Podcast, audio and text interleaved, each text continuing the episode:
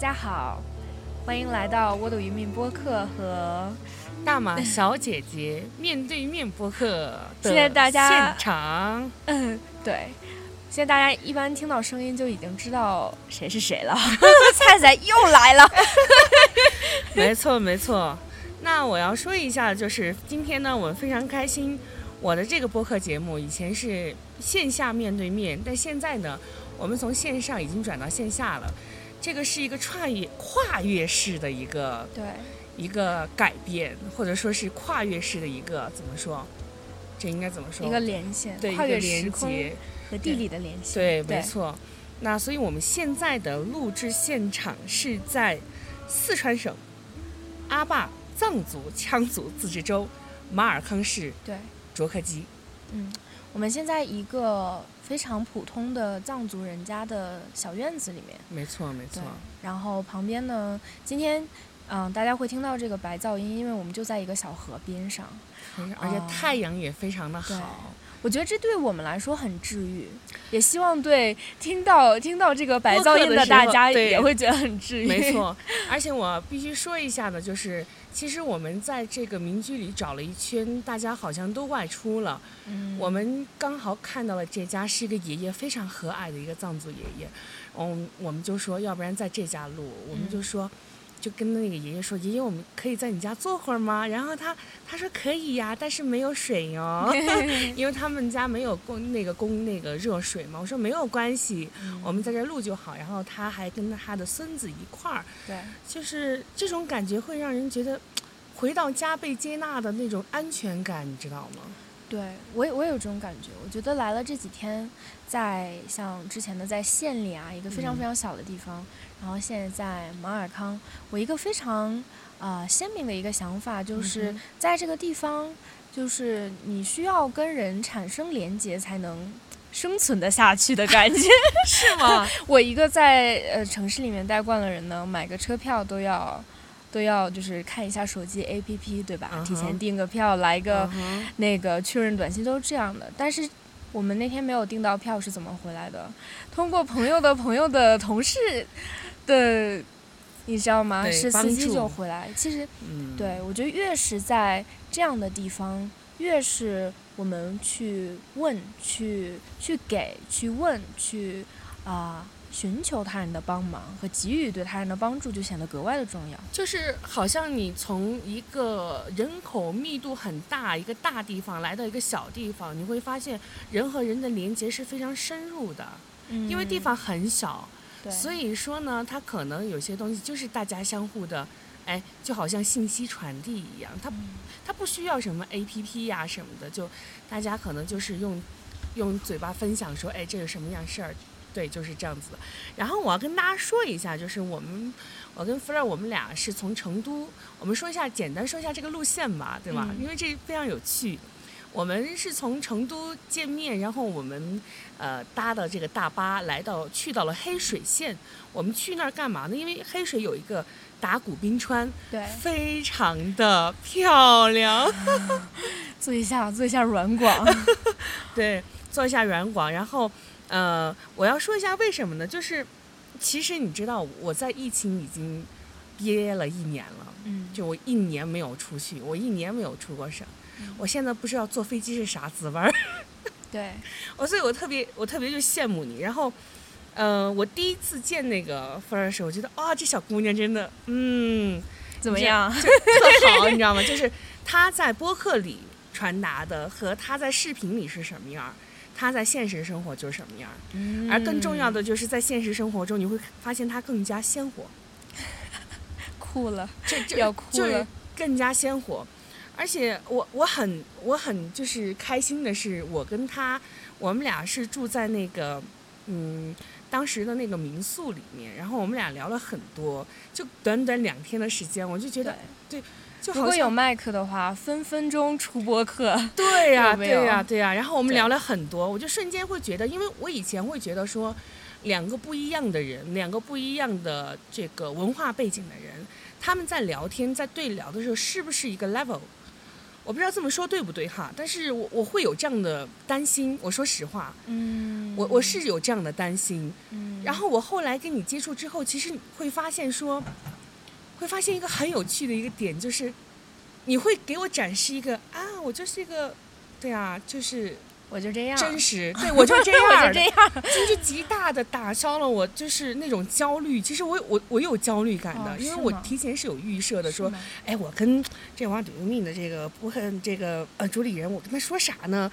我们扯点高大上的。我 我也扯不了，你知道吗？我说那咱说些啥呢？那就 对，而且而而且我，你是不是是不是新发现的？我我没找着有有个恰当的词儿，我我找着了我再告诉你啊。然后 这么官方，然后还有就是，你知道吗？我我对上海有个刻板的印象啊。如果你听众们你是在上海或上海人，这这这不代表是，这不代表是指向大家。就是我我对上海姑娘有个刻板印象，就是嗯包括在那儿生活的，就是嗯，他们吃饭真的只只吃一丢丢。对，走路都是很优雅，对，然后就是就是什么软嗯，这是有一句话叫做吴越软语的感觉，对吗？嗯，然后就很有有范儿。对。就你知道吗？我跟福乐儿我俩当天就是。可惜我是东北的，所以才没有那个范儿。就是你知道吗？所以说最治愈的是什么？最治愈的就是食物，在食物的嗯基础上，你喝两口酒就差不多，觉得对，就觉得完全的就敞开了。嗯我们那天吃着是土的，呃，就是藏家的藏式火锅，嗯然后我们俩就喝着青稞酒，对喝着青稞嗯酒，然后既打开了话匣子，也打开了胃。是的，是的，嗯，嗯，很好很好的体验。没错没错。哎，嗯你这个。去打古冰川一路的这一路的这种心理历程，你给大家分享一下呗？太怂了，唯一见证我如此怂的人，这世界上就一个，就坐我坐我对面儿，对，现在要大家公开于世了，瞒不住了。对，嗯，我我以前会觉得说，我觉得就是身边无美景，对，我以前真的会觉得身边无美景，但是我去了打古冰川，我们坐那个索道，特别是在那个在群山就众雪山众雪山之巅，然后在二楼的咖啡厅去喝着那个咖啡的时候，嗯，我跟你说感动到哭，有没有？是真的是感动到哭。是的，特别是，呃，对我来说嘛，就跟大家分享一下我嗯这个很怂的经历，就是因为达古冰川是四千八百六十米高，嗯，它是妥妥的高原，对，然后，啊、然后我之前有查了一些高原反应啊什么然后我就变得特别特别特别的，怎么说又兴奋，对吧？又嗯特别特别期待上面的景色，嗯但同时又不知道我要面临着什么，就是我的身体能不能受得了。来说也是一个挑战。对我来说，对我来说真的是一个挑战。嗯可能对别人来说，去呃滑个滑翔伞啊，对对来一个那个来个跳伞，那个是挑战。但对我来嗯说，这个就已经是至少在精神上是一个挺大的挑战吧。没错。对，然后对，然后其实对，就是这个兴奋感和啊、不知道自己的身体能不能 hold 住的这个这一份紧张感，交杂着在这个这么美、那嗯么碧蓝的天和和就是雪山环绕的那个景色当中，嗯就不停的在挣扎和和你知道激荡着。对对对对对，对，然后就是有坐上我们我们是开车开了四十分钟吧，从那个园区门口，然后开到要坐缆车的那个地方。嗯嗯嗯每开每开就是往山上，就是往山坡上走，觉得嗯那个海拔就越高，是海拔越高，我这个心里它就越慌。就越紧张。跟大家说，这个就是焦虑的一个实质，就是嗯你其实没啥事儿，但是嗯自己就觉得好像危险来临，要保护嗯自己这样的感觉。哎，你这是在哪一刻瞬间就完全放开了，觉得这没事儿，这还达到山顶的那一刻吧。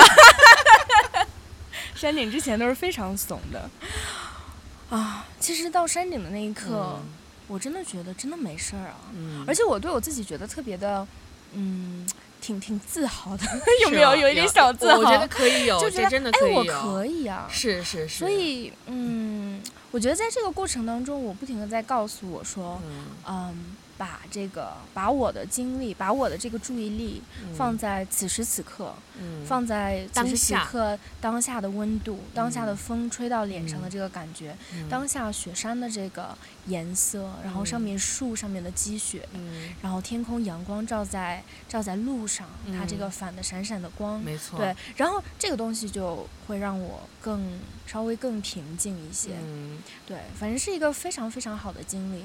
直到那个到了山顶上的咖啡厅，我才真正开始享受这一段旅程。哇，那个真的，我必须要 嗯说一下，就是我的感受可能跟福尔不一样。我当时坐下的那第一感受，我不知道你看见没有，我我两要哭了，我我两眼放泪的那种感觉。为什么是？就是你莫名的被治愈，这种治愈感是没有谁能够给你的。而这个治愈，并不是说我跟你说几句话，几句看似很正能量的话，或者说我跟你说一些。呃做一些事儿没有，这完全是来自于大自然的治愈力。对，而且你你知道吗？就是看着那个所有的你你，我们那算是群山之巅了吧？是，我们在群山之巅，你就平视着对面的高山雪山，你突然会有一种豁达了，你觉得你都不是事儿。就你觉得你如果把我摆在这个群山之巅中间，我可能活不下来。就就嗯然后我当时就发了一个朋友圈，我说，在雪山之巅，然后自己和雪山的生命力比起来，我就是个屁。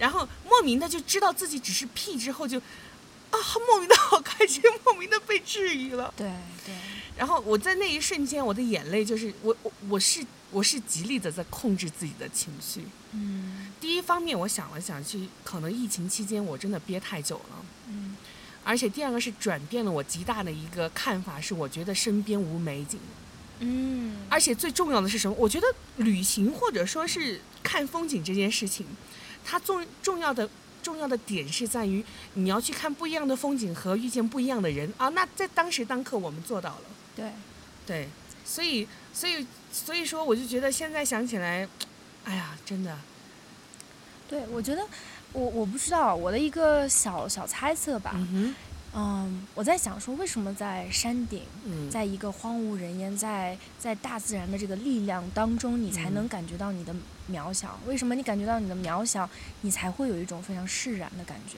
这个让我想起，会不会在藏藏族文化或者佛教文化里面，嗯有人说就是一个无我的状态，你知道吗？啊，这其实这个在佛经里有有吧？有有无我，对，反正我对他的理解就是我们在每天的生活当中啊，嗯。就是太把自己当回事儿了。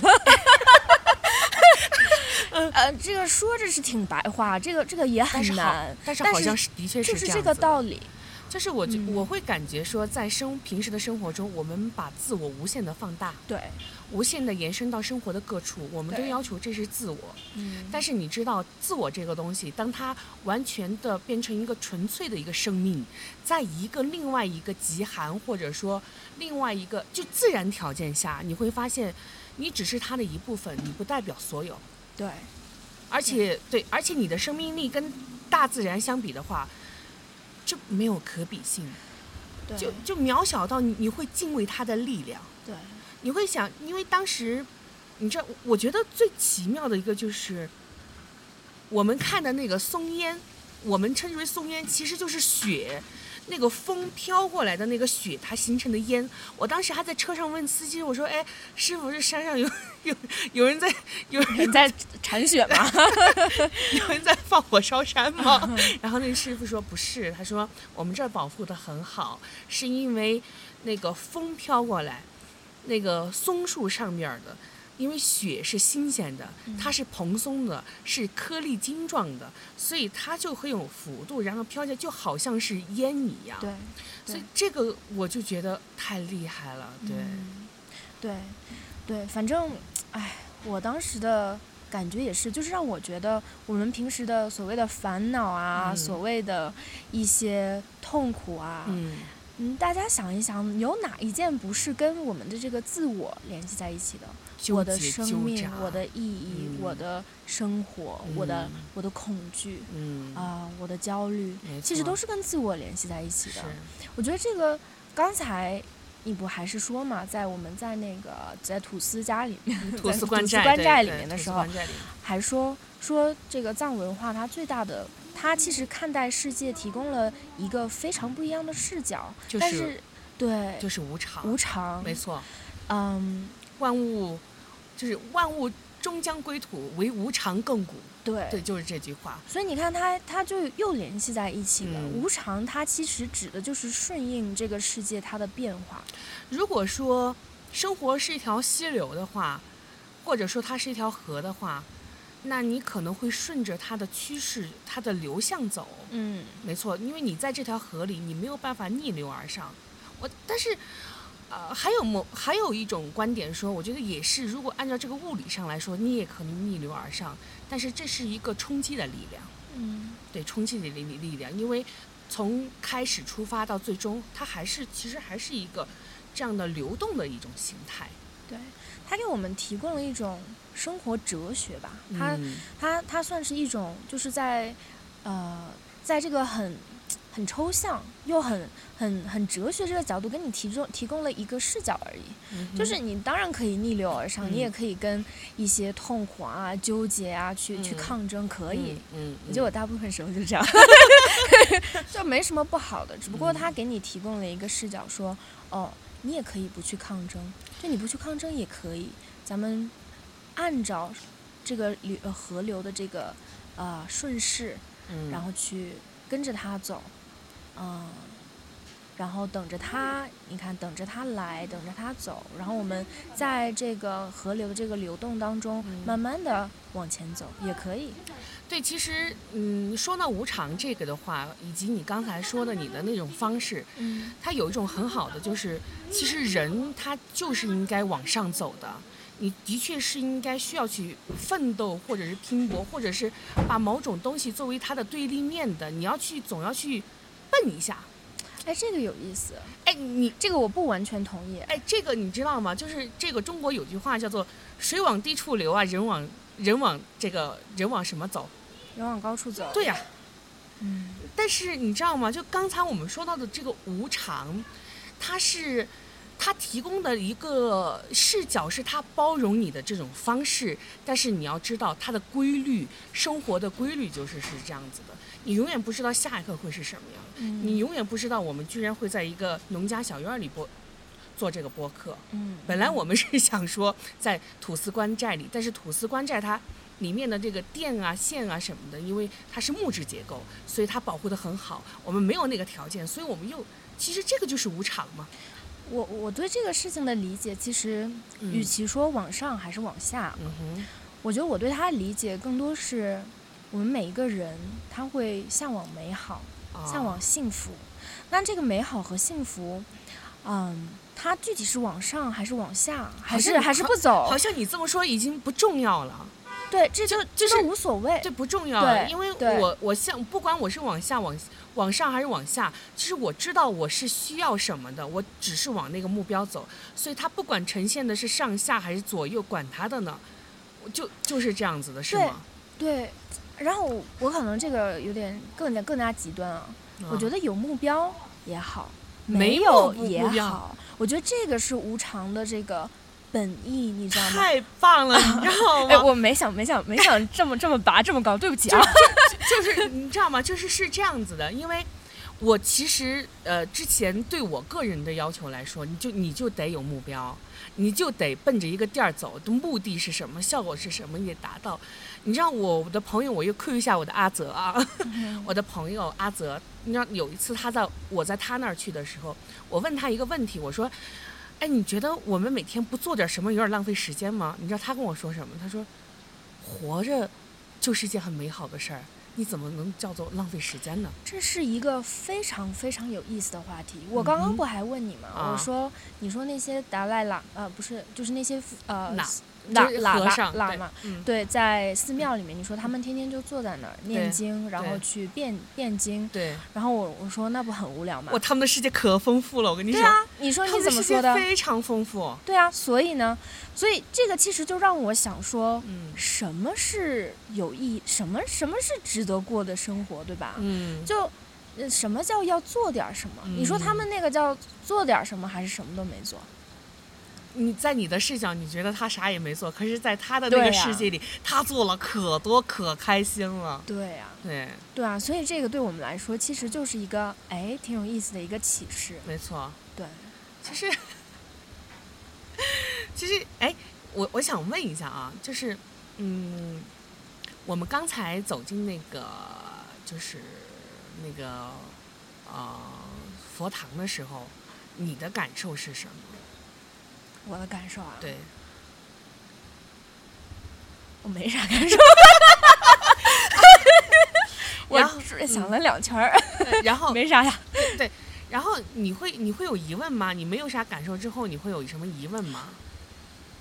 我觉得，我觉得我倒是，嗯我算是带着一个好奇和一个嗯开放的心态去嗯看这件事儿吧。嗯因为从一个没有任何宗教信仰的背景嗯一个人嗯来说，嗯也其实没有太接触过，所以宗教文化对我来说是我一个盲区。对我特别想就是跟大家分享一件事情，就是你知道，每次很多人来到，不管是来到藏区哪一个地方哈，可能我们最希望、最想的就是展示我们的文化。嗯然后呃，其实展示这个文化是这这个目的是我们想要告诉大家，呃，佛就是我们说宗教这个东西啊，呃，我们单个儿说这块儿的话，就是第一个是你是否信，第二个是你是否学。嗯对，我觉得这个是一个非常有趣的一个思辨的一个东西，就是你信它，你为什么信它？就是因为大家口口相传吗？嗯还是你真的要去从他的点意开始学起？你觉得他的点意里藏着另外一个世界，藏着另外一个人生哲学？对这个点是让我觉得我还似乎能接受宗教嗯这个事儿的一个原因。嗯就是如果你只是信，嗯从信仰的一个角度来说，从一个局外人来说，我很难走进，我很难走进这个嗯文化。但是你把这个文化用一种比较我能理解，就是嗯跟我的生活结合在一起的、嗯看世界、看问题的方法的时候，嗯哎，这个时候我似乎好像就可以接受了。所以这个时候地域差别和文化文化差别一下子就出来了。嗯嗯、我会感受到说，其实在一个地方、一个区域和另外一个地方、另外一个区域文化不一样，它的思维模式也不一样，嗯你知道吗？嗯就是这种思维模式，嗯、不一样的地方是在于，呃，我们有一种本真的东西。我觉得这这这话待会儿掐掉，什么本真的东西，就是从心的东西。我们做事儿、说话，就说一句，就是不太会用大脑去思辨，就是我心里是怎么想的，啊，我就会怎么做。所以我们大部分会摒弃掉大脑思考、大脑去感受、去或者去判断，我该不该做这件事儿，哎，这个很有意思啊。我能不能做这件事儿，嗯这件事情做之后的风险是什么？但哦是从另外一方面上来说，因为没有任何的任何其他的杂念会干扰到我们，我们只会问自己说：你想不想做这件事情？嗯，你做不做这件事，你你心里面难不难受？哦，有意思。对其实这个就嗯是我们现在现代年轻人所崇尚的理性和逻辑的，呃，反面的另外一面。对，你觉得？其实我觉得理性和逻辑完全没有问题。嗯他在特别是处理生活的问题上，在决断力、在判断，呃，在这个技能上，我觉得完全没有问题。但是如果我们深入到生活的话，我觉得生活它不仅仅包括逻辑、理性，是的，生活它特别多彩。对，就是它包含着感性，它你自己的感知、你的情绪，嗯。然后你对这个世界的看法，你眼睛看到什么，你心里反映的是什么，这是一个非常宏大的一个，我觉得是一个非常宏大的一个世界，对，就是，所以我我有些时候会疑问说，如果我把生活拿来真的像，真真的那么冷静的去调理，那么清晰的话，那又是一个什么样的一种生活状态呢？这个我觉得这刚刚好是我最近在在思考的一个问题吧。啊，对，就因为我自己从特别是像从做播客开始听到我自己是怎么跟人对话的时候，我就发现我的妈，我原来是一个，我是一个不那么嗯容易把情绪带进，就是你觉得你不是那么生活化，就是在说话过程中不那么接地气、生活化的一个吗？嗯，我觉得可能就是我会把情绪那一部分关掉，就是你知道吗？哦我不会让它去影响我对事情的一个判断，判断，然后我会用一个非常非常理性的角度去分析，去站在一个第三方的角度去分析、去梳理一个事情，这个是我的一个哦思维模式。哎，你跟我恰好相反，对我是属于那种当下发生的事情，我当下感知，对，我会我会直接的去感知，说我喜不喜欢，我舒不舒服，我开不开心，这件事情是不是让我觉得很尴尬，然后这件事情是不是让我觉得不舒服。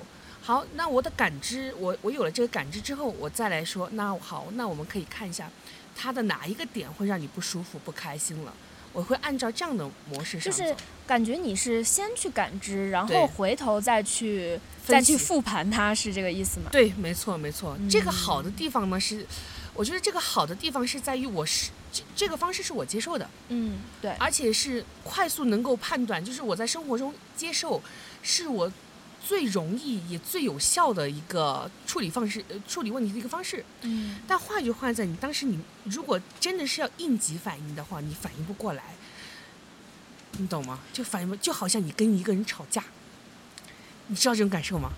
你的你你当下非常生气，可是你嘴巴里蹦不出一个字儿，就光生气了，光生气，然后反过来之后，哎呀，我应该用这样的话说呀，对。就就是对对，就是这样。所以其实我最近的思考的一个结果呢，就是我自己嗯。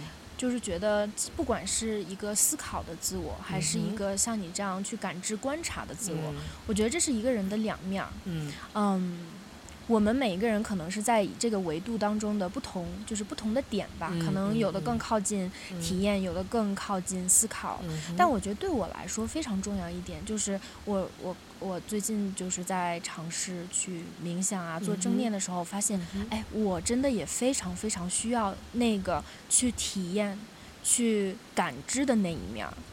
然后我就突然发现，嗯，也许一个人，你如果能够有非常有弹性的嗯去在有的时候，你可以发挥你思考和嗯逻辑理性的一面。嗯有的时候，你能够真正的去在感知每每一刻的生活，感知嗯自己，嗯感知自己的情绪体会。嗯我觉得如果能够有弹性的在这两者之间去啊、去非常自如的、切换，自如的切换，嗯自如的去啊。使呃，不能说使用啊，自如的去我觉得这在任何一种状态更像，更像是一种平衡。对，你觉得吗？就这是一种平衡，就是，呃，如果你光有思考，但是你对当下没有感知，那你的逻辑和思考，你你对应的这个事件到底是什么？它是空无的吗？嗯，所有的东西是因为你感知到了，你才会去思考这个问题，而不是说他我们光空说我们来思考。那你如果是思考，绝对是你感知到了，只不过你没有把感知到的这个东西把它突出来，把它剪出来。我觉得你是有的，我觉得你嗯是有，不然你不会思考。啊，对对对，我觉得思考算是当下感知的一个抽象化的存在，没错，你知道吗？嗯就是呃，这也是我这个人的这个思维思维方式，我可以把一切事一切事物都变成非常抽象抽象化的一个概念啊，一个。呃，一种存在，或者嗯。我可以去表达，我可以去用语、用语言去表达。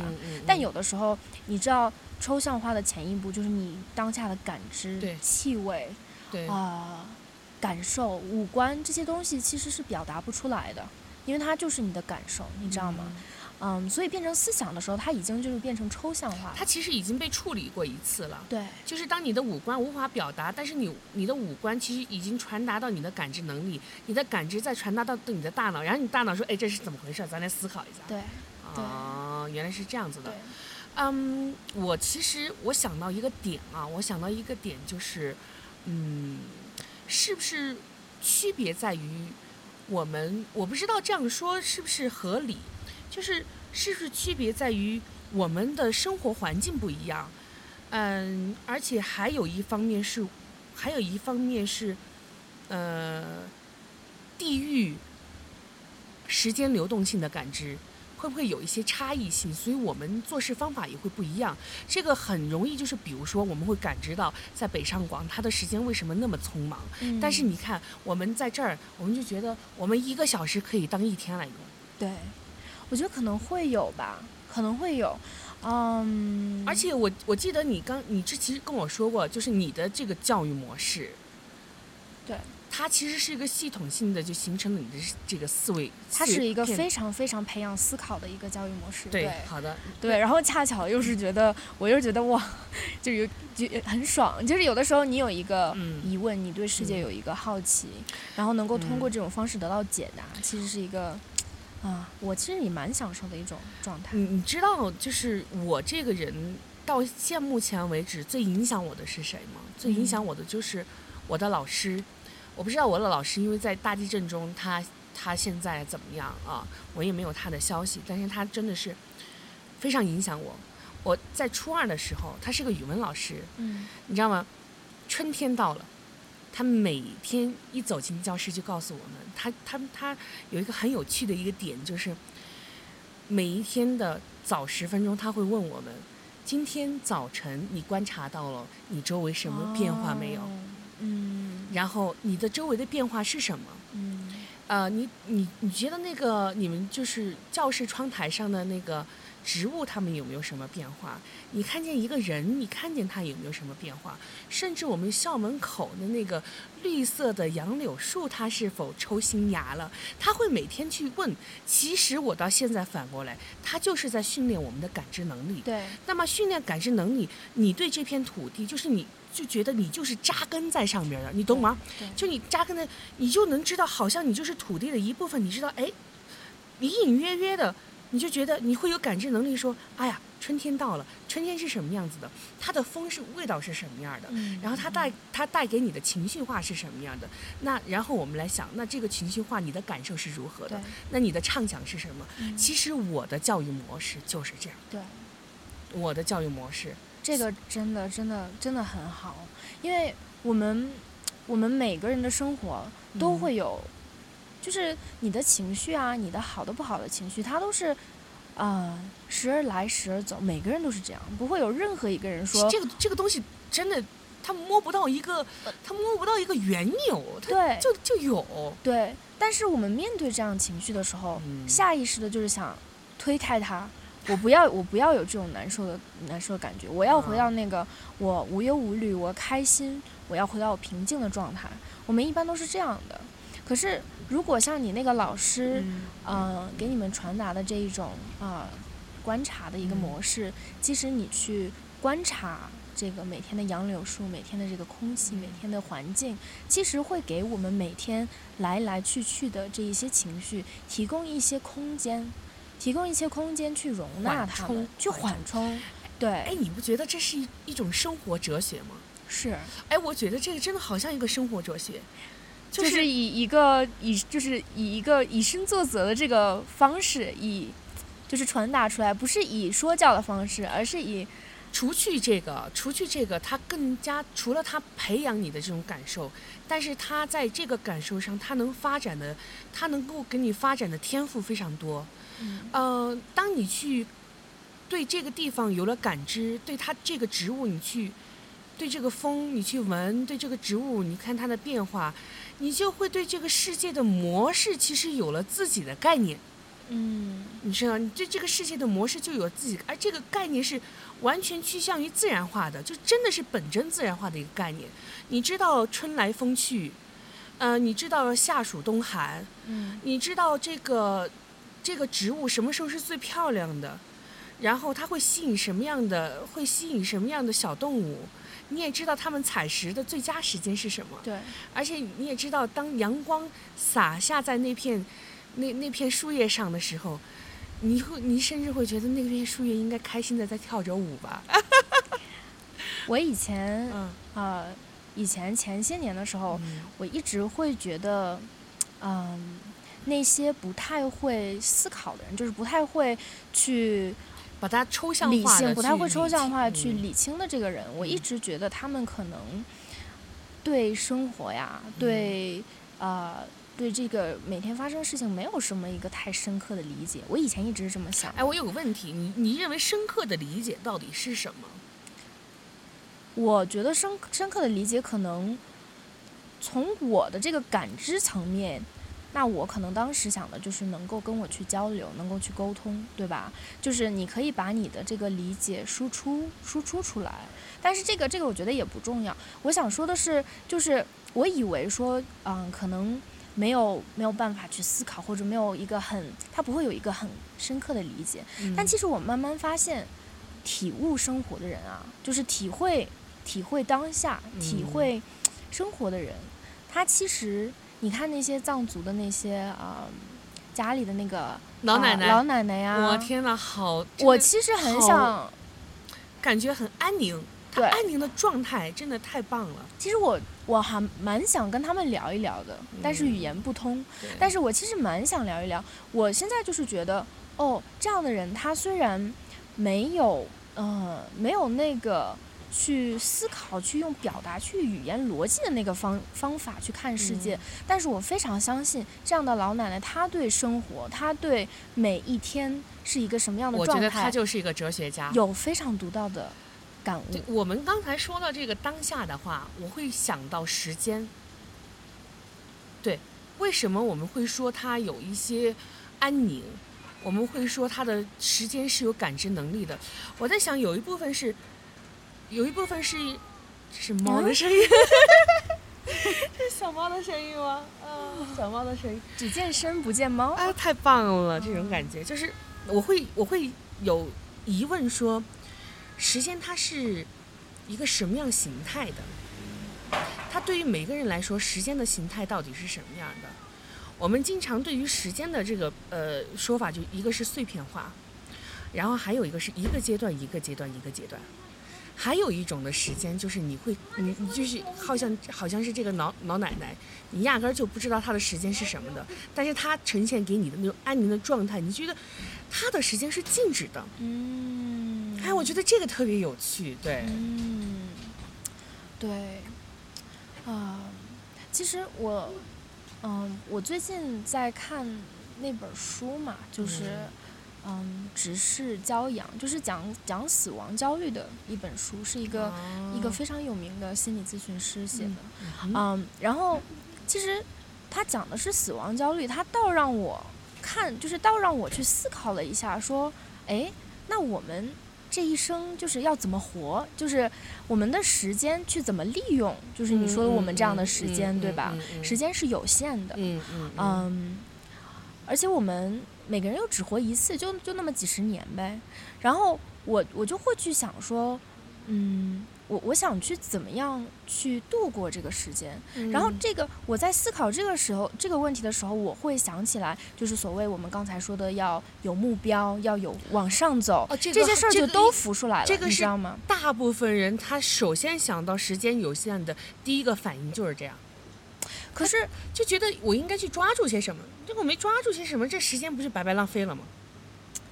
对，就是很多事情摆在我们面前哈，像嗯像藏族的老奶奶，像呃寺庙里面的僧人，嗯，像我们积极努力的去更好的生活，嗯这些这些生活都摆在我们面前。然后当时我就有有考虑说，哎，哪一种是什么样的生活是最好的利用这这有限的时哎间，呢？或者说，是不是每一个人的时间点，它呈现的方式不一样？你你刚才在描述的时候，我的脑子就出现了，在他们的那个画面里，就是他们有一个是嗯嗯摆钟在他们的头上，嗯有些是快的，有些是慢的，嗯就这种，我就这种。你刚才你跟我描述这个情，我就是这样的，我就是嗯想，所以我在想说，哎，是不是每个人的时间它都不一样？嗯嗯不然为什么？不然为什么有的人他真的他呈现的出来就是我就待着我挺好，嗯，我也不用去抓什么，我就觉得这也太棒了。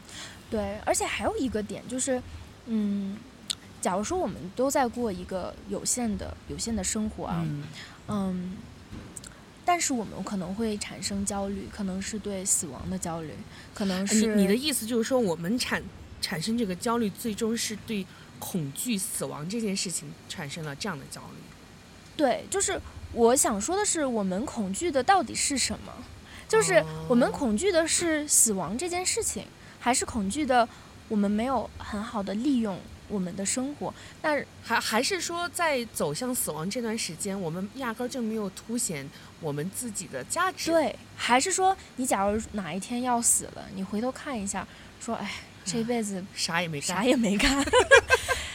就其实这是一个非常非常有意思的。我我边看这本书边，我就是觉得，我发现我对死亡一直是有焦虑的。我之前一直都没有发现，啊，我真的发现我一直都是有焦虑的。这不是你吧？可能大部分的人，我觉得包括我，我也是，是啊，是，就是我觉得大家能不能自洽说接受我一天一整天也没干，时间就流走了这样的一种状态呢？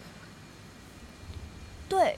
然后对啊，我就想，我焦虑的是什么呀？对吧？啊这个有什么可怕的呢？对吧？啊就是，呃，你焦虑的不是就是死亡这件事情，因为就是你死了之后是没有意识的，就是是一个或虚无的存在。或者说在真正走向死亡的那一瞬间，其实你自己也没有更多的体会了，你觉得这也是一件平常的事儿，它已已经是在进行的事情了。就是你就是因为他在没有进行之前，但是预设到是要死亡的这段时间，对对我来说，就是意识到我的焦虑之后，会嗯给我一个，其实他把我的这个焦虑就呃。我就拿我我其实就觉得我意识到了我焦虑，然后我想我到底为什么焦虑？嗯然后我一想，哎，其实没什么可焦虑的哦。你这个这段时间你去生活，你去你就好好过它就好了。然后这他会给我一个这个很莫名的一个动力，就是说，哎，我治愈了是吗？就就是说我如果对、嗯呃没有这个，我如果没有焦虑了，我我可以真正的去活了，我可以真正的去生活了。你你这是认识到了人生自古谁无死，反正都是死。你可以这么说，啊就是大概是这个意思。就是你已嗯经知道这个点，然后你会发现你的时间这么长，在这个点上时间又拉长了，其实这个点已经不算是一个点了。反正大家都，反正我也会这样做。那其实你已经接受了，我我觉得是这样的，你已经认清这个事情了。所以更多的是在更这么长，离这个最终目的地还这么远的时间时时间的时候，就对你就更加能容易自洽了。我认为是这样子而且我是一个非常非常呃重视自己的健康啊，或者或者看出来了，对，所以嗯我我我以为我一直以为这是一件好事儿，就是嗯这样你可以能够更怎么说更自如或者更舒适的去度过你的漫长的一个一个生活和生命嘛。其实这个就是你已经，你你已经接受了，想也也没有说想清楚，就已经接受了这个事儿。我想说的是，就是你看还有一个极端，就是那种过一天是一天的人，就是我不知道我没准我明天就死了呢。啊，我今天要好好的生活，哎我今天要哎把该，你看这就是另外一个极端。这不是就在当下吗？这不是就在当下吗？这不是就在当下吗？我觉得有点不太一样啊，怎么说？有点不太一样。怎么？就是你在当下，其实还有一个问题是，是不是每个人对当下的他的感受力不一样？他觉得我这样也是当下，那也是当下。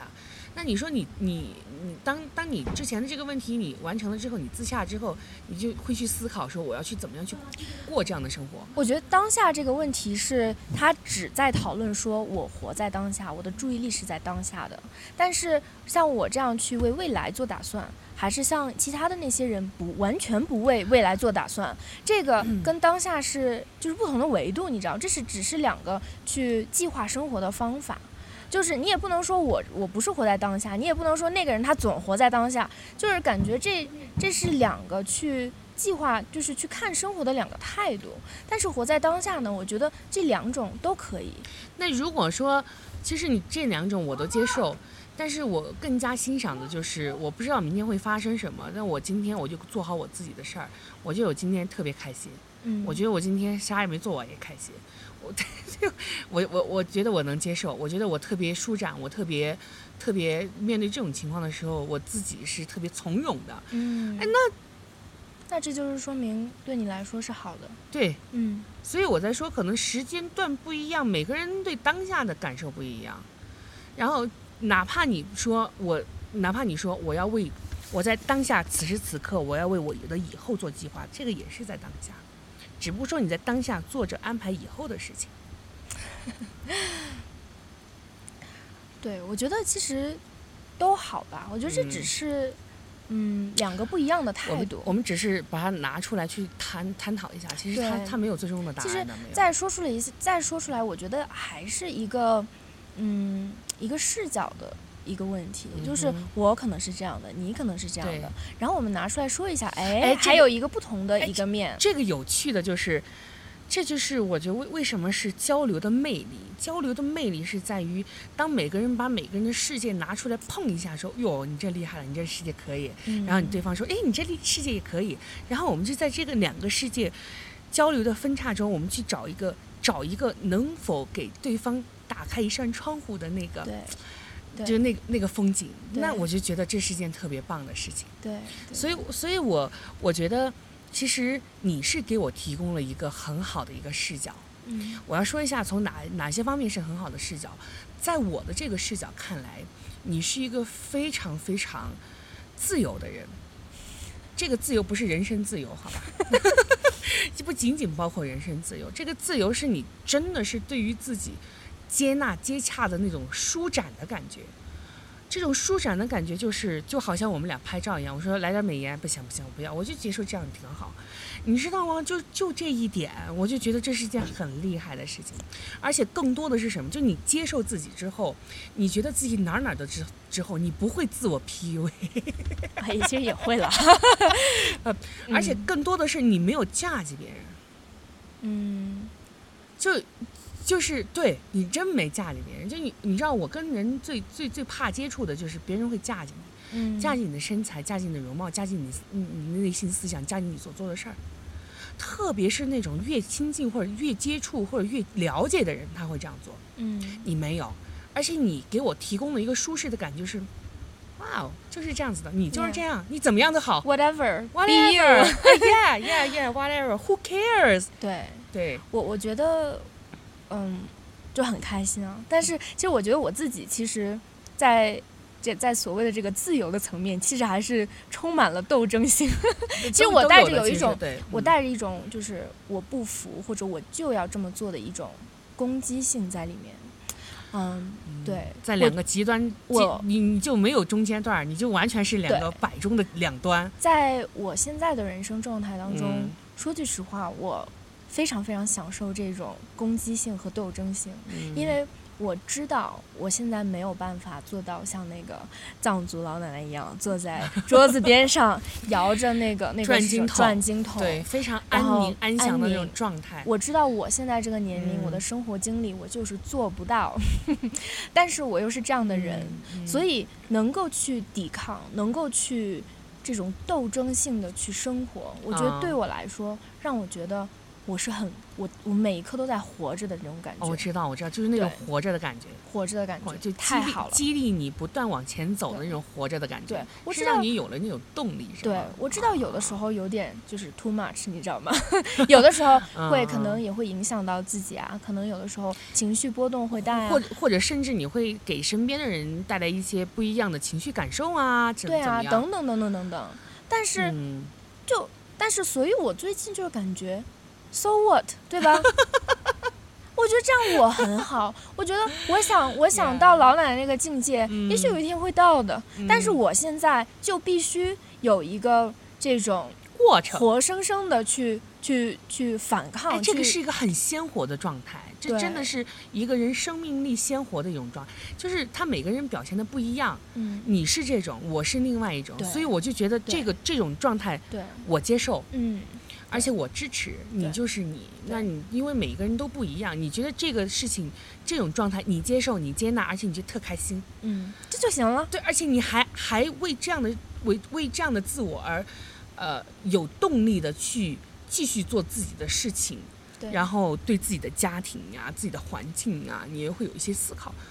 为什么不好呢？这样挺好的呀。对对，对，特别特别特别好。对啊，嗯，所以我觉得这个，不管你是一个什么样的状态，我觉得这个状态才是自由的，对吧？对才是舒展的。对嗯我我觉得“舒展”这个词很重要，这就是为什么你提供给我的这个这样的一扇窗户，窗户我就觉得哎，这蛮有趣，是因为在我们大多数人的生活中，他就觉得你的生活就是一一样的，这这好像有一个群体性的一个标签在里面，就是你必须得跟我一样，你要不跟我一样、啊，你这人是不是生病了呀？这人是不是有病？嗯，但是却没有发现你，你去，但是他却遗失了另外一个可能性，另外一个有趣世界的一个很好的一个契机，他没有这种这样的好奇心去了解、去发现、去深入之后，我去，这人的世界真棒。对，对，嗯然后还有一个第二点，就是我必须要说一下，就是第二点是你对亲密关系这一块儿，我去，我真的，对，为什么我特别说这一块儿呢？是因为我以前啊，就是 来了，来了来爆料来了来了，就是我以前会有受到周围人的这样这样的感觉，就是说，呃，你有没有亲密关系无所谓，只要你自己能养活你自己也行。好，如果是基于我独立要自我养活自己的话，这可以，那就意味着亲密关系有可有可无。嗯所以我就我之前是这样的，可能也基于一些情况呀什么的，但是。但是还有就是我的身边吧，他没有那种非常好的亲密关系，他只有婚姻关系，他没有亲密关系，哦，这是两个不一样的状态，你知道吗？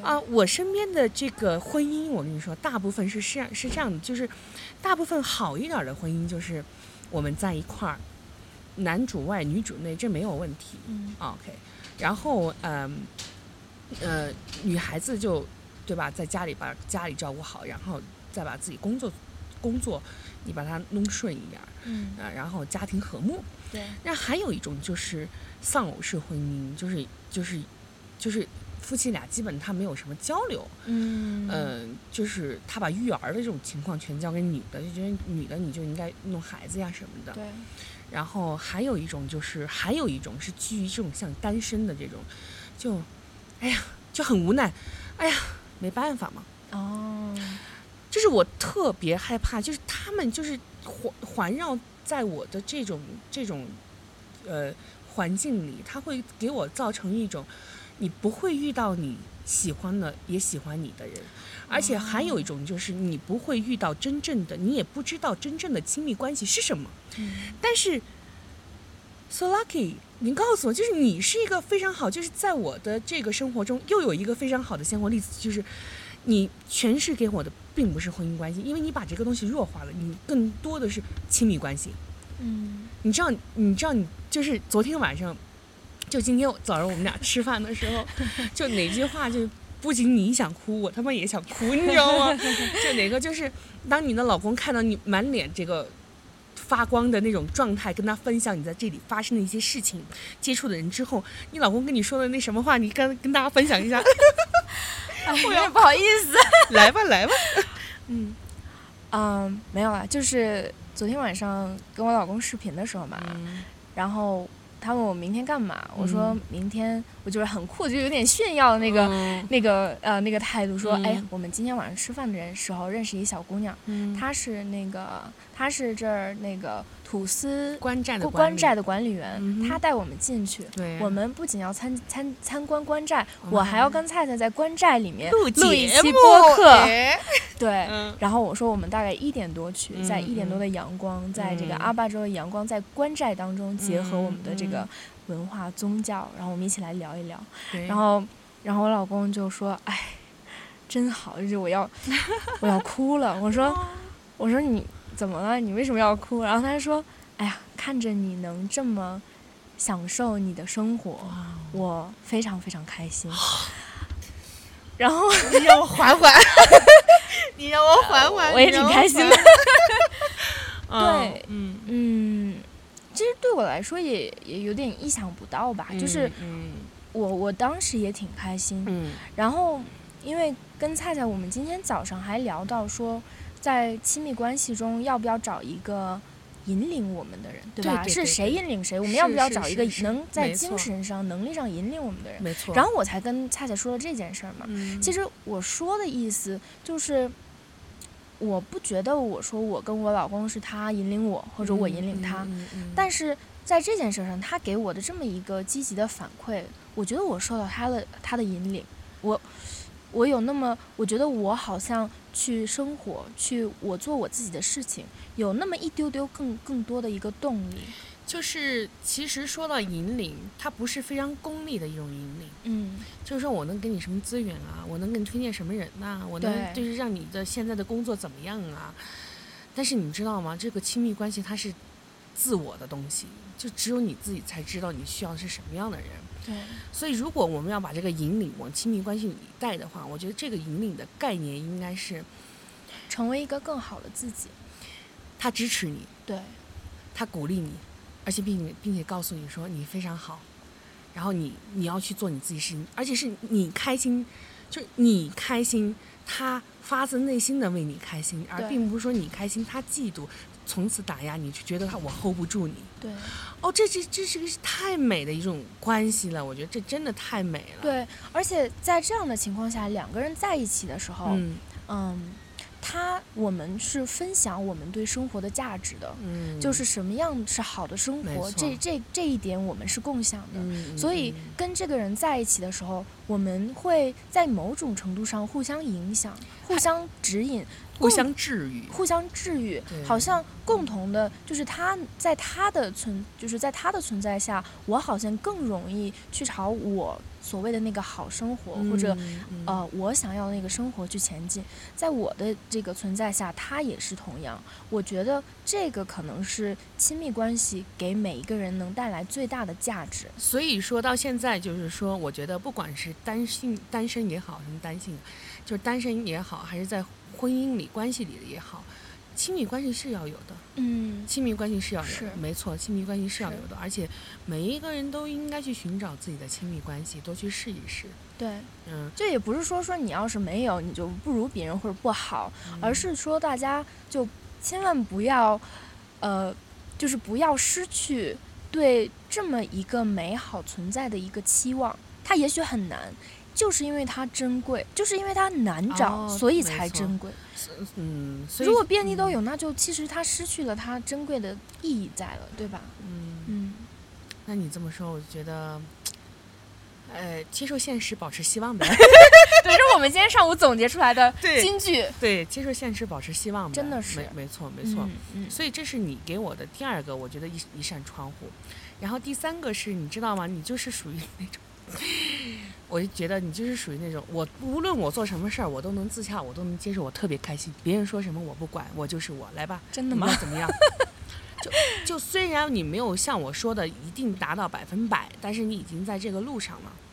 你是这样的嗯就是你对纯粹感情的这种向往，或者说这种，呃，这种怎么说筛选，我觉得是有你自己的标准的。以前我们会对标准会评判一个人说，我的天呐，你你这交友的这个，呃。这个要求是不是太高了点儿了？嗯难怪你交不到朋友。对对对，嗯，但是但是你很好的一点就是，没错，我就是标准高啊，你就你就你就明目张胆的，对啊，我就是标准高啊，就对啊，你知道了，你知道就行，就就就属于这种，你知道吗？对我，我觉得其实就甚至在播客里啊，还是文章、视频，其实我有试图的去想表达我对世界的这这种呃看法看法和追求。可能可能在有的人眼中会过于理想化呀，或者怎么样，呃，我觉得这是一个我可以接受，而且而且如果说出来，我觉得这对我来说不是一个非常容易的事情。嗯嗯我觉得嗯我就是所谓的想达到自洽或者和自己和解，对我嗯来说一个非常大的点，就是怎么样能够既保持不对这种最珍贵的关系和世界上最美好的事物的向往，不把它扔掉，但同时呢，又能相对自如，相对，嗯，呃，怎么说，就是还可以继续好好的去生活，对吧？其实有的时候，如果你对关关系太理想化，如果你对你向往的那个东西太缺失，你在生活当中其实是会受到各种各种的失望和打击的。你在啊，对，所以那假如说你又不想说，你不想放弃，嗯，你不想放弃我有一天要拥有这些美好事物的可能性，嗯我不要放弃它，嗯但我同时呢又要能够很好的跟现实世界相处。这这怎么平衡呢？这个这这这我可没答案，我觉得这是一个，我觉得答案不重要，你知道吗？嗯我觉得这个纠结、这个痛苦的这个过程很好。哦，对我，我不会，我觉得这个然后就半夜睡不着觉的那种，我觉得我不像那个、嗯那个姚姚姚金，就是那个那那个转经筒转经筒奶奶之前，我觉得不会有答案的，嗯也嗯我觉得答案也不重要，重要的是我们就是体会到了这种冲击感，可能至少嗯在我身上，我体会到这种冲击感。更多的是你你你知你知道了，就是你有这种体会，然后你去思考，你真的去想了一下，对哎，你真的去扪心自问想想，哎，那我这样下去，我我我我我如何才能够更好的在我的生活中，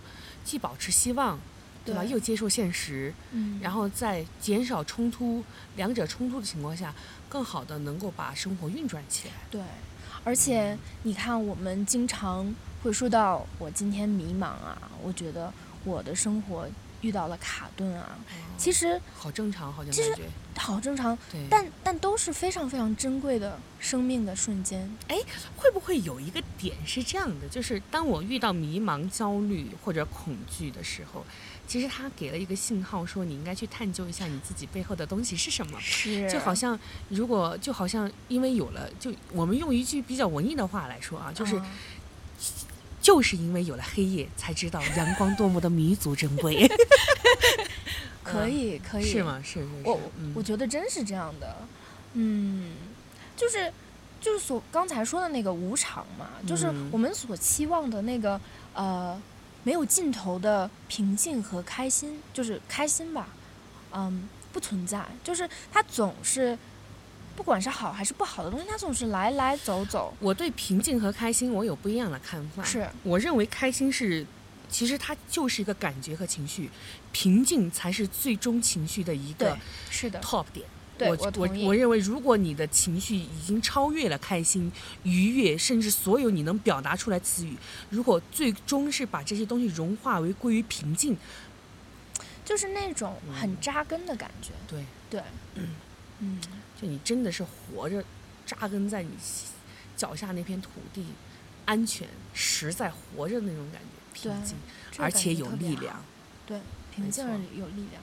这个时候你有足够的空间，你有全世界都是你的舞台的感觉，你可以去。做，你可以不做，你可以，我感觉你有好大好大的空间去生活。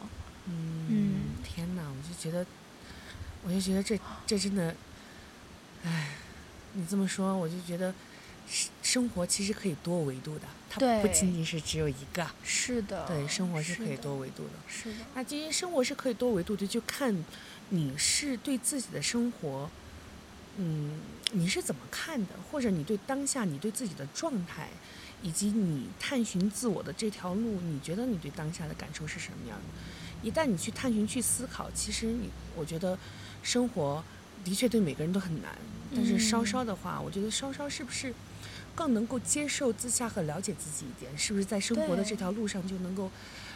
呃，也不说走得更好，但是走得平稳吧。对，而且是在你就是怎么想都想不通，怎么探索都不往前走的时候，可以停下来看看柳树，叫什么？看看看看杨树，对吧？嗯，看看这个你现在的风景，就就不去爬爬想它，山去爬爬山，对，看看花儿，哎来大马看一看。对，来大马，哎，来大马看一下，带你去看一下土司官寨。嗯，对，我们的土司们，他是在这片土地上是如何生活的，然后去再去看一看我们这个，呃，一路上的这个。呃，我们的藏族同胞们，他们对生活的看法是什么？哎，这个是其实这个有一个很有趣的一个议题。嗯，你但凡去看一个，你看这个人自不自信、从不从容，你就看他走路的那个方式。哦，是吗？你这知道吗？你知道吗？就是我们有一个非常我我不认为这是一个很好的习惯，但是我认为它是一个对生活最好的表达。嗯，就是但凡有阳光，但凡有草坪，我趴那儿一躺，哇，这就是生活。菜是生活哲学，这这个是这 get 到了。对，这个嗯就是我们昨天呃，昨天在搭车的时候，嗯，我就把那个分儿我们我解锁了第一次在桥头拎着行李箱，差点就坐在道牙子上，等着不知道什么时候来还是不来的客车，但是这一路你想想，真的就特别特别特别的有趣。有意思。而且嗯就、而且重要的是，就是来到大马之后，我的朋友他说，就是都非常好客，然后当天就昨天晚上就立马就大家就一起吃要给我饭聊介绍对天象，不要让你的老公听到。哎，对，然后说，哎呀，我给你介绍一个家荣帅小伙儿。我说他已经结婚了，哎呀，那满脸的失望。哎，感觉怎么样？感觉怎么样？觉得很被爱啊。哦这要是没有的话，就立刻就 哦，太棒了，立刻可以介绍一个其。实其实你知道吗？我这种感受也不是很深，但是我第一次会感受到说，我是被我的朋友被我的朋友接纳，嗯，这是一个莫大的幸福感。哦，这是一种莫大的，就是包容，说你的朋友真的是我的朋友，那我就真心的对待你的朋友。嗯所以你们就是，所以你接下来就需要什么，如果我但凡我能帮助的都可以，就这是我们生活交友的哲学，你知道吗？真的，我觉得我也是在嗯大马这段时间看嗯到人与人之间的这个非常亲密，对，嗯，就是随随便便你可以去嗯叫人给你帮个忙，就是说对哎。这个这个谁谁，你来接我一趟，哎或者有的时候，你知道，有的时候我们会不好意思去，的确的确非常不好意思，就像麻烦别人，没错对吧？儿没错。所以我刚刚在车里就想，嗯其实，哎，你今天这个朋友来接你一下，嗯明天你帮他一下，其实这些嗯事情你可以单，你可以独立完成。就是今天我可以打个车来，对明天那个事儿他也可以自己解决。但是在这个交换的或者就是这个互相去支持的这个过程当中，事情也同样会被解决，但好像区别在于区别在于人与人之间的距离拉近了，连接，然后每一个人会觉得不那么孤独。对。对对，所以我们昨天晚上我们也跟菲尔跟我们坐在一起，也听了一下，其实我们大马青年的一些他们自己想要做的一些。我给大马。青年打个 call 啊！OK，大家应该也不知道这个大马是个什么地方，嗯但是我真的是没有带任何的期待，就是我以为是一个山里的小县城这样的，嗯就是但事实的确也是如此啦。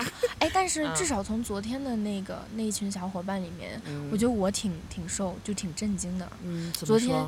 就是我我第一个震惊的点就是大家有很好的教育背景，然后也都嗯走南闯北，是最后回到了回到了家乡这个地方，嗯为什么？对吧？嗯就是吸引他的点，他的归属感在哪儿？嗯就是这个，我觉得首先很震惊。嗯哼，第二呢，就是嗯，就是大家都很，就你不会期待一个偏远或者不发达的小县城里面的人，其实能够说，其实他有在做，他非常清楚自己要做什么，他也非常非常嗯。去有那个勇气去想做，嗯，对自己有价值的事儿。假如说你看，嗯，做像我觉得那个小姐姐特别酷啊，她有嗯自己的公众号和平台，她想嗯把藏文化和时尚结合在一起，对，作为一个从时尚的角度去嗯帮大家了解民嗯族、嗯民族文化。没我觉得这太酷了。是是。对啊，还有还有很多其他的，对吧？而且我们是大家聚集在一起，嗯，我们聊的都是如何让我们这个环境会更好，对，如何让我们的文化环境，大家嗯年轻人提供一种更加健康多元的生活方式，并且从中能够有连结。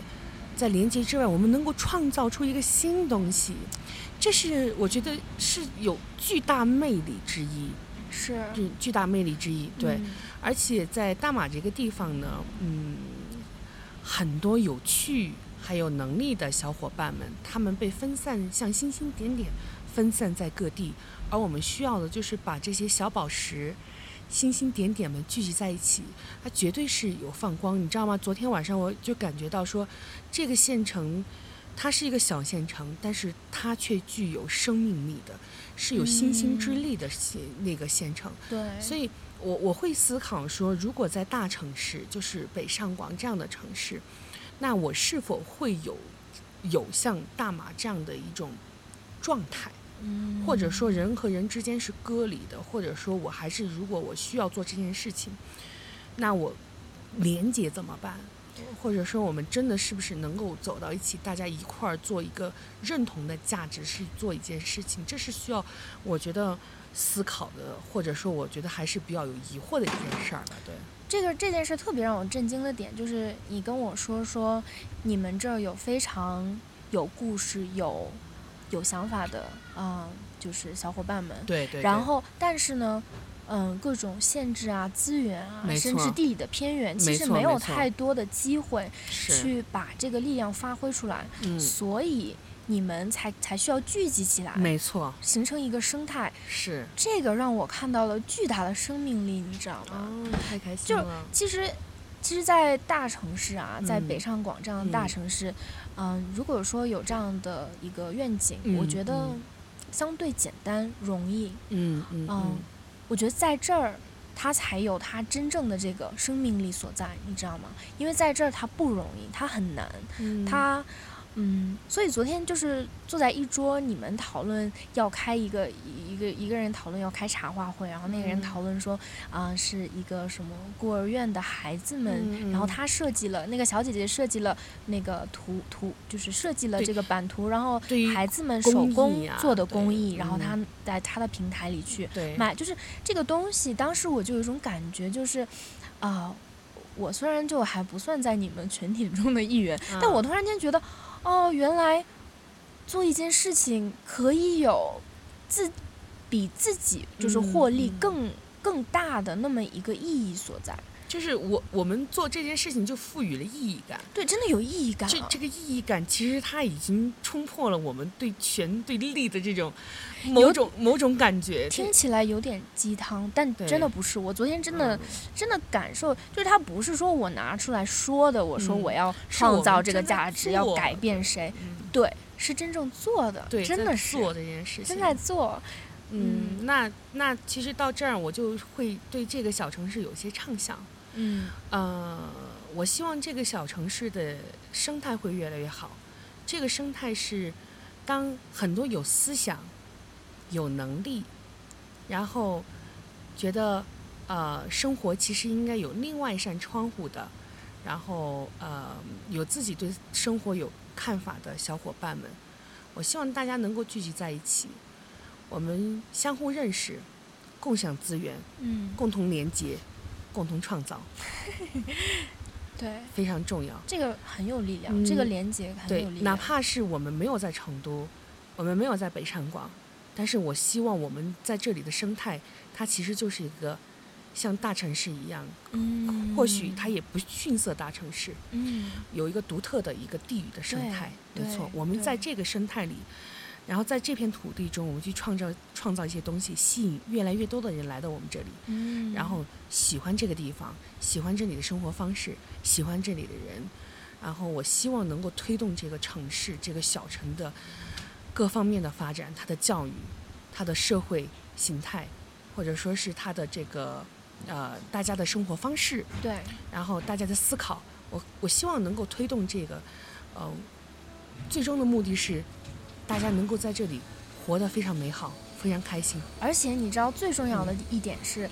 你们的美好和开心是带带着大马特色的，带着带着你嗯们的生活的每一个经历，带着你们的故事，带着这里的文化嗯，的一种非常与众不同的一种开心和满足。感谢你的见证。真的，这真的嗯真的真的是这样的。所以嗯所以啊、我们 OK，我们这个录到现在，我们就感谢一下啊，感谢一下这个为我们提供场地的，嗯嗯，卓克基土司官寨就是卓管局，我们这里应广一下啊，我们卓管局。然后也感谢这个呃为我们提供资源的嘎小姐，大家可以搜一下嘎小姐的公众号，啊、对，嗯，好，那然后那今天我们就到这里了。对，现在已经开始变冷了，大家跟我们一起见证了一个一个下午。嗯、我们边录的时候，这个这家里面的啊、呃爷爷呀和孙子嗯。他们有在砍柴，然后有在可能现在开始做晚饭，然后有猫在旁边叫，对，所以嗯，这个录制的场景也对我来说是非常非常治愈，觉得时间就在这个就很慢慢时光的这么几个一两个，小时。感谢 What Do You Mean 播客，感谢 Fleur，好吗？那好，嗯，那就嗯，我们今天就到这里，感今天谢到这里。所有的可爱的听众，可爱的小朋友们、好的，小伙伴们，下次再见啦！那我们今天就这样啦，嗯我们下次见，拜。拜拜